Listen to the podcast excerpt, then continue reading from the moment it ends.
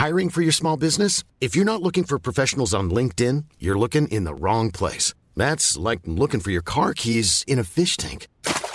LinkedIn helps you hire professionals you can't find anywhere else, even those who aren't actively searching for a new job but might be open to the perfect role. In a given month, over 70% of LinkedIn users don't even visit other leading job sites. So start looking in the right place. With LinkedIn, you can hire professionals like a professional. Post your free job on linkedin.com slash people today.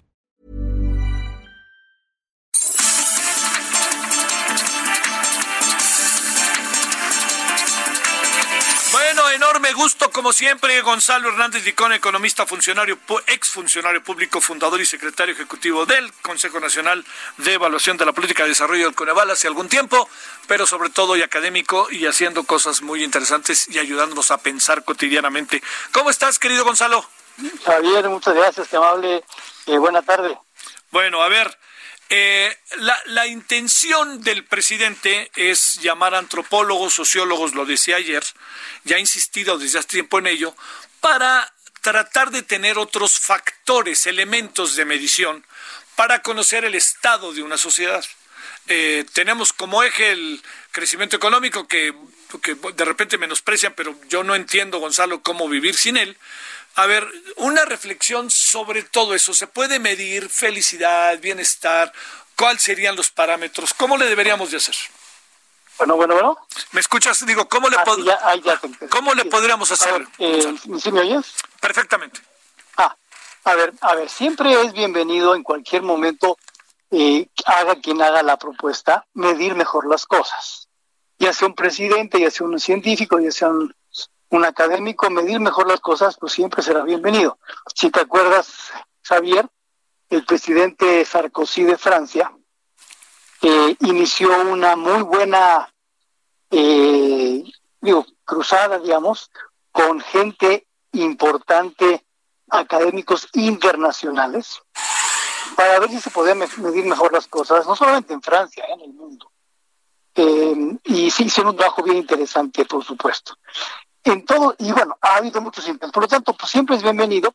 Obviamente, habrá que ver los procesos y habrá que ver eh, qué, qué se queda, eh, qué- o sea, el INEGI, como tú sabes, el Coneval también, son instituciones del Estado mexicano, o sea, no, no, no son inventos de una persona.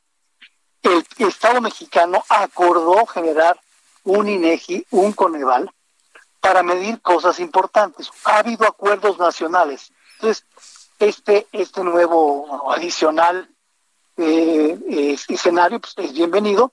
Ojalá también sea un acuerdo nacional amplio para medir cosas complementarias. Me parece imposible dejar de medir el PIB, sería una, pues, una tontería absoluta, por no decir algo diferente. Sí.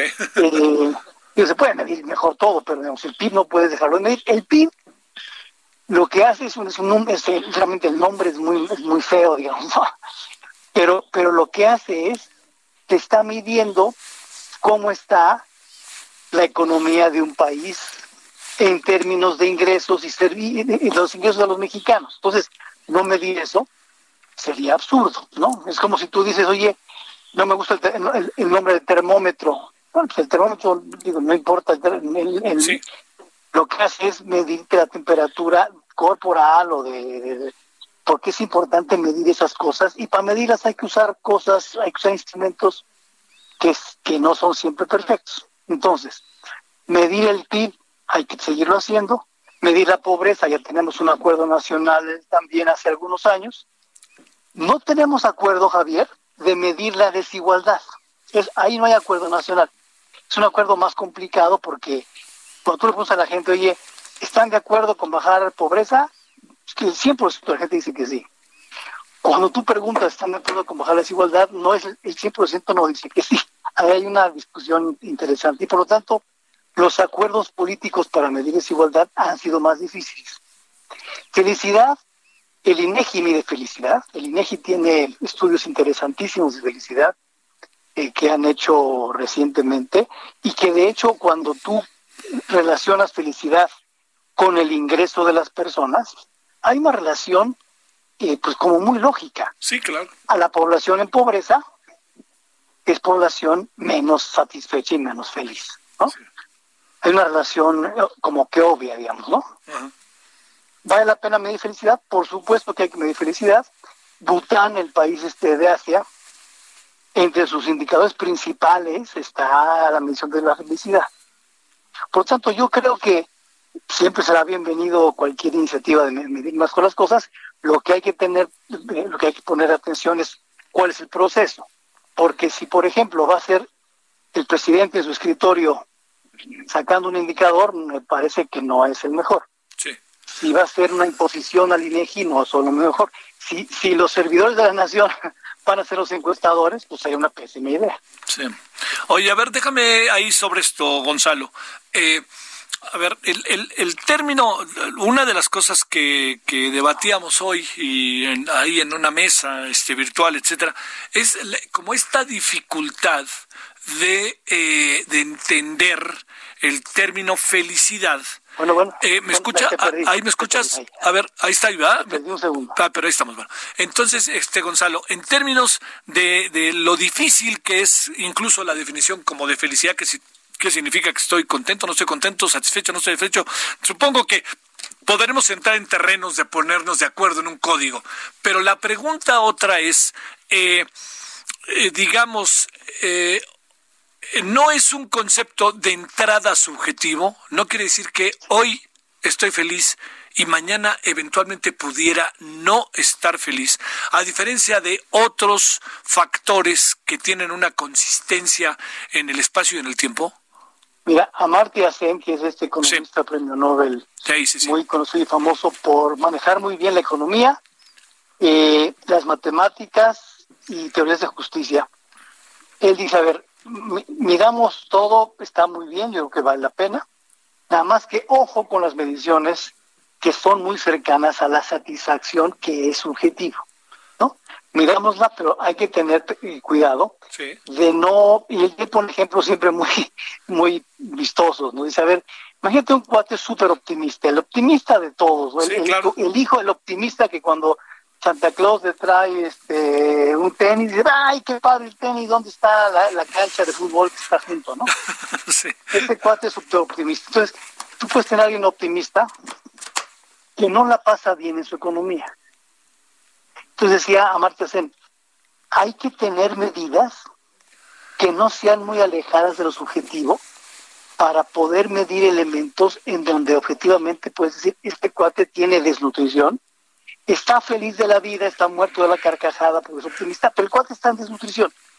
Hay que medir eso. El cuate no tiene la posibilidad de estar nutrido. Entonces sí es importante tener una gama de indicadores, una gama de mediciones que nos diga desde elementos muy subjetivos, posiciones materiales, medios de intercambio como el ingreso, riquezas, eh, eh, eh, posibilidades de vida y también de elementos objetivos. ¿Cómo le va a la gente del ingreso? Es fundamental, Javier, ¿no? Sí, sí, sí. no podemos nosotros a ver, buena parte de la razón por la cual eh, un gobierno como la del presidente López Obrador gana mayoritariamente fuerte es porque a la gente le ha ido no muy bien en ingreso en promedio. O sea, hay unos cuates que les va re bien, súper bien, y otros que no alcanzan. Si tú ves la gráfica, una gráfica que siempre teníamos presente desde el Coneval, el ingreso promedio de las familias del 92 al 2018 es prácticamente el mismo. Sí. La gente no ha mejorado el ingreso. Hoy decirle a la gente, miren, al final de cuentas el ingreso no importa. Más de uno te va a decir, maestro, pues yo sí voté para que me fuera mejor el ingreso, ¿no? Sí. Eh, sí es algo bien concreto donde la gente busca permanentemente, buscamos empleo, ingreso, generación de ingreso, y en el fondo de eso la suma, digamos, de la generación de ingresos de las personas es el PIB, es el crecimiento económico. Pues que hoy me digan que el, presidente, el crecimiento económico no sirve, pues sí está como, como chistoso al menos, ¿no? Porque, sí, sí, sí.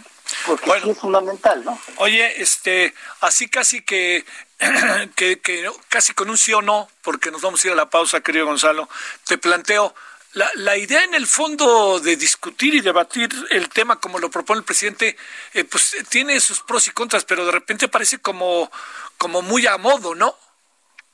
Puede ser a modo, digo, sí, sí, sí, pues sí puede ser a modo, hay que, hay que tener cuidado con eso. Hay que tener cuidado con eso, sin duda. Bueno, te mando un saludo, como siempre, Gonzalo Hernández de Gracias. Un, un abrazote, como siempre, gracias. ¿eh? Gracias a ti. Even when we're on a budget, we still deserve nice things. Quince is a place to scoop up stunning high-end goods for 50 to 80% less than similar brands. They have buttery soft cashmere sweaters starting at $50, luxurious Italian leather bags, and so much more.